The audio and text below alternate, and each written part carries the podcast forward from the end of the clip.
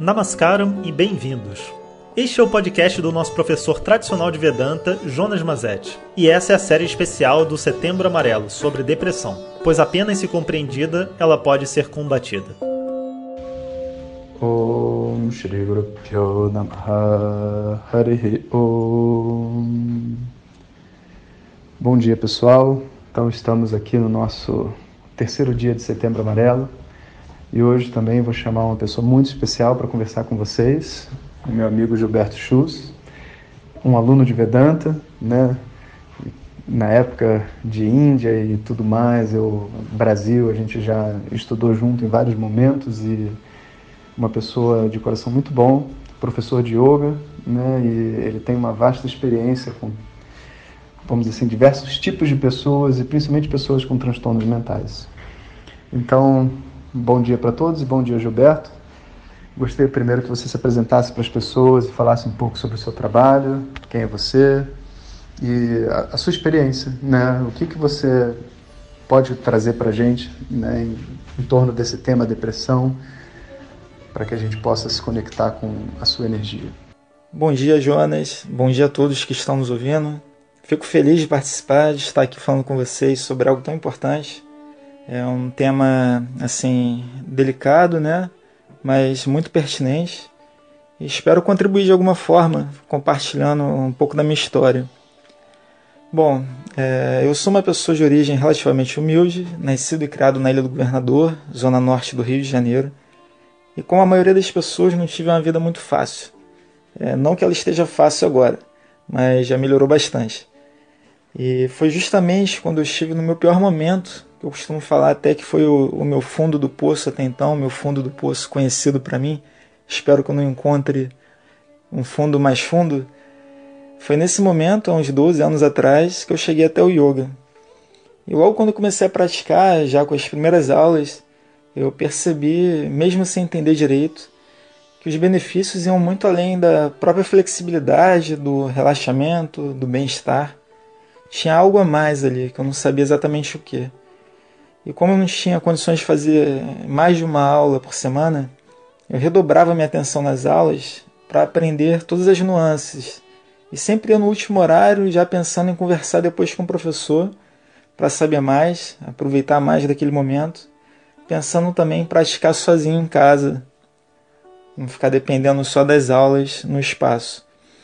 Hoje vejo que esse interesse, ter percebido esses efeitos mais profundos fez com que eu procurasse fazer o curso de formação e não só ali mesmo, acho que foi o começo da minha formação.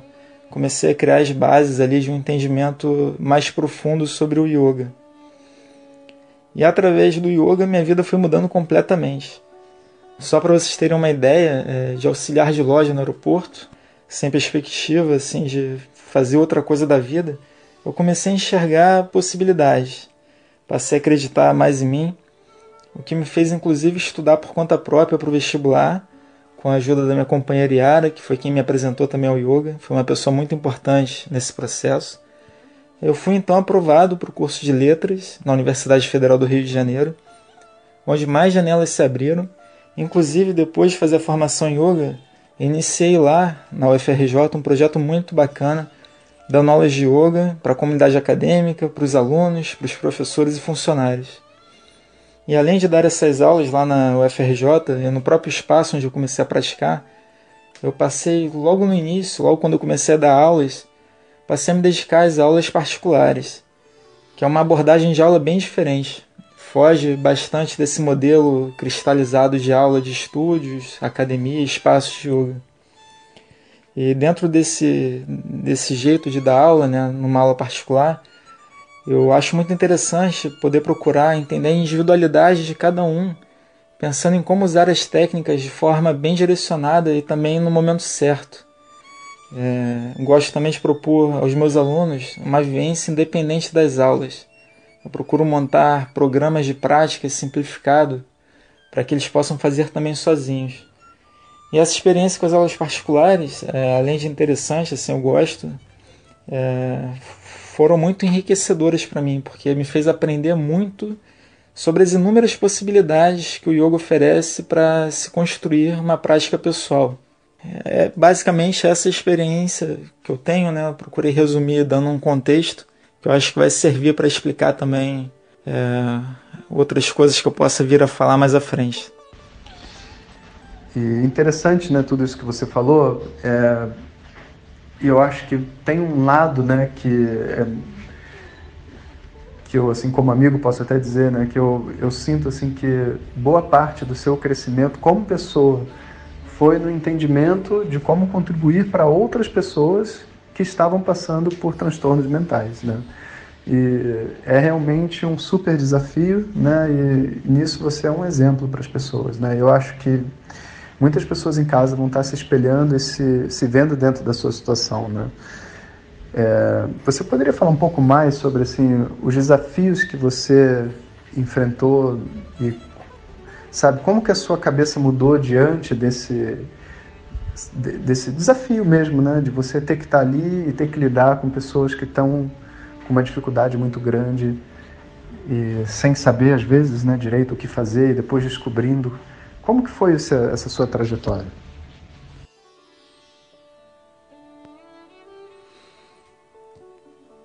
Então, Jonas, dar aula é isso, né? Envolve essa questão da troca, de aprender ensinando. Você sempre é, aprende com os alunos também alguma coisa e, e muitas vezes eles servem de espelhos para algumas situações e experiências que a gente já passou. E tem um assunto mais próximo que eu quero aproveitar para tratar aqui. Não é fácil falar, mas como é conversando contigo e com o pessoal que te acompanha, vou acredito que eu vou conseguir me sentir à vontade aqui para me abrir, porque a verdade é que eu lido desde criança com com esse tipo de condição. Minha mãe tem transtornos mentais. Mãe, te amo, hein? Sei que você sempre fez o seu melhor para lidar com isso. Não tô aqui falando mal de você. É, fica esse recado, sei que provavelmente você vai ouvir, então tá entendido, né? Então, eu conheço por isso de perto a dificuldade que é lidar é, com alguém com transtornos mentais. Não vou entrar em detalhes aqui quais tipos e as experiências em si, mas é, conheço bem essa dificuldade e também a dor da própria pessoa que tem esse tipo de doença. E realmente algo muito difícil é, que tive que aprender a lidar desde cedo consegui, eu acho, desenvolver uma certa atitude de aceitação, contentamento desde criança. Óbvio que eu não passei totalmente liso. Também tive momentos de baixa, assim, de estados depressivos, dificuldade para sair de casa, de ir para a escola, de fazer as coisas.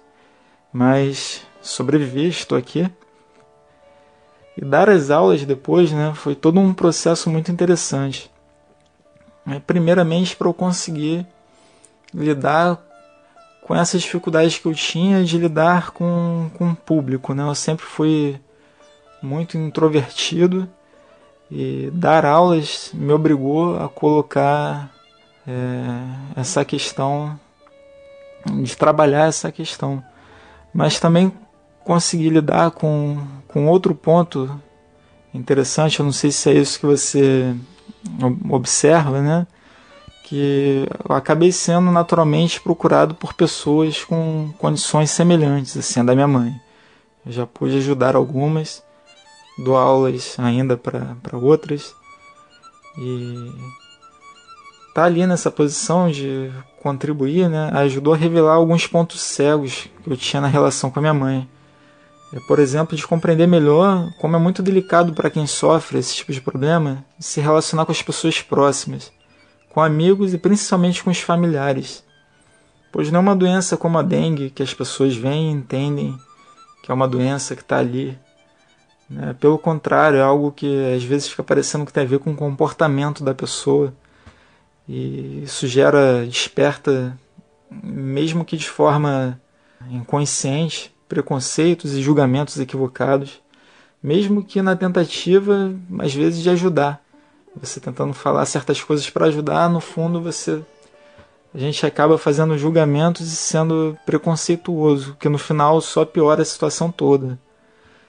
Mas ter passado por tudo isso, eu sinto que me preparou para lidar, para poder ajudar melhor quem passa por esse tipo de dificuldade.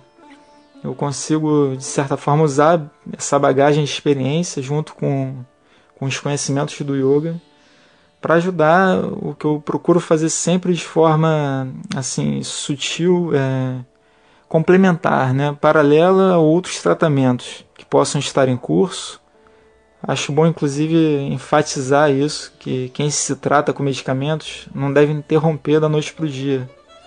É preciso orientação do médico nessa direção, se for o caso, né? Já aconteceu, já teve aluno que, que o médico, levando em conta as mudanças de estilo de vida, inserção do yoga, mudança na alimentação, acabar propondo redução da medicação. Mas o que foi feito aos poucos e com esse acompanhamento. Gilberto, por fim, né? Porque, como sempre, né, já disse no outro áudio, o áudio não é infinito, não, e a gente poderia ficar conversando muito tempo, isso seria muito bom. Mas é, eu queria também ouvir do Gilberto, professor de yoga, né? E é, o que, que o yoga tem de recursos, né? De uma maneira assim breve, claro, né? A gente está num pequeno podcast, de uma maneira breve. O que, que o yoga tem de recursos? Qual linha? Posturas, o que, que você sugeriria para uma pessoa que está enfrentando a depressão ou que quer ajudar alguém que está em depressão?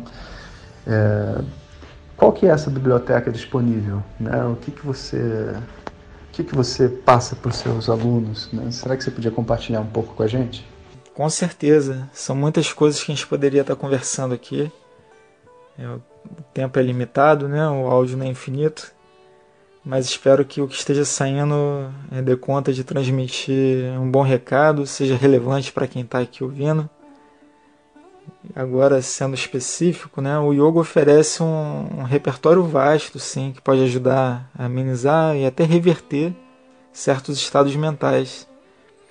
Até porque uma característica básica da prática do yoga é essa natureza psicofísica. A atuação das posturas é, vão além do estímulo físico atuando também sobre os estados mental e emocional. Quando a gente pratica, a gente não está estimulando só os músculos e ossos. A gente está fazendo um estímulo tanto interno, né, nos órgãos, em todos os sistemas, como se busca também acessar é, o estado mental e emocional. Talvez seja interessante compartilhar com vocês aqui um artigo que eu escrevi sobre essa relação do yoga com os transtornos mentais Ali eu desenvolvi um pouco mais eh, essa questão. E tem também uma matéria muito interessante que fala sobre as técnicas eh, respiratórias do yoga, apontando que elas têm efeitos similares até a medicamentos psiquiátricos. É uma matéria muito interessante. Voltando a falar especificamente sobre a depressão e como o yoga pode ajudar, o primeiro ponto é entender que a depressão acaba se manifestando criando raízes no corpo físico, tanto através de tensões e encurtamentos, como também na ausência de tônus e força de alguns músculos, de alguns grupos musculares. É interessante que essa relação se manifesta também no nível energético e hormonal. No geral, ocorre um fechamento do peito, do tórax, e pela falta de tônus é, na parte posterior do corpo, nas costas sendo então recomendado posturas que invertem essa configuração. Uma clássica é a postura do Guerreiro 2, onde tem a abertura dos braços e do peito. Basicamente, um, como se fosse um espreguiçamento abrindo os braços, levando um pouco para trás, já é um caminho nesse sentido de estimular essa mudança desse padrão mental assim, de forma sutil, né? uma pequena mudança, um pequeno passo. Pois é dito que da mesma forma que o estado mental e emocional altera as configurações físicas e fisiológicas, o inverso também acontece. Outra técnica é, interessante para quem está com depressão ou em algum estado depressivo, mesmo que inicial, é a sequência tradicional Surya Namaskar, a saudação ao Sol, que tem um efeito fisiológico e energético bastante estimulante. E a gente também consegue esses efeitos estimulantes com algumas respirações. Por exemplo, Kapalabhati, no qual se inspira, enche os pulmões de forma bem lenta e se solta o ar de uma vez só, fazer esse tipo de respiração, é, enchendo os pulmões de forma lenta e soltando de uma vez só, ajuda a nutrir um estado de ânimo, alimenta um certo, um pequeno estado de euforia. Obviamente, para uma pessoa que já esteja eufórica, não é a respiração mais indicada. Não sei se tem como colocar aqui. De qualquer forma, vocês vão ter o meu contato através do meu site, do meu canal do YouTube, vocês vão encontrar é, eu ensinando esse tipo de respiração e outras também para promover o sentido inverso, para acalmar, para relaxar. E todos esses recursos do yoga são estímulos concretos, testados ao longo de gerações, e muitos vêm recebendo a tal da comprovação científica. Eu sei que a gente do meio do yoga às vezes torce o nariz para esse tipo de coisa, mas é, é algo bem-vindo. Hoje em dia eu entendo assim, porque qual o problema né, de você fazer uma comprovação? Tudo bem que a gente em tese já sabe que funciona, mas ter ali no papel, dentro do, desse modelo científico atual, isso é muito bem-vindo. Para finalizar, obrigado, Jonas. Foi muito legal poder estar aqui falando com vocês. Um abraço a todos, até a próxima e namastê. Bom, muito obrigado por tudo e obrigado a todos os ouvintes também por estarem escutando a gente. Fico muito feliz de poder trazer pessoas diferentes para cá. Eu me sinto assim, sabe, como se o nosso Vedanta Cash aqui estivesse crescendo e está, na verdade, né? Sempre crescendo e expandindo. E eu sinto que dessa forma a gente também pode ajudar mais pessoas e, e, trazer um conhecimento mais amplo, né? Gilberto, muito obrigado aí por todas as suas orientações e por ter compartilhado um pouco da sua vida. E vou botar as informações do Gilberto. Gilberto é do Rio de Janeiro, né? E para todos que estiverem interessados. E também os links, né? E é isso aí, pessoal. Um bom dia a todos e até amanhã. Hariom. Muito obrigado por ter escutado. E o mais incrível é que às vezes enviamos para as pessoas que amamos, e às vezes são as pessoas que amamos que são enviadas para a gente. O link para acompanhar a série está no título abaixo. Om Tat Sat.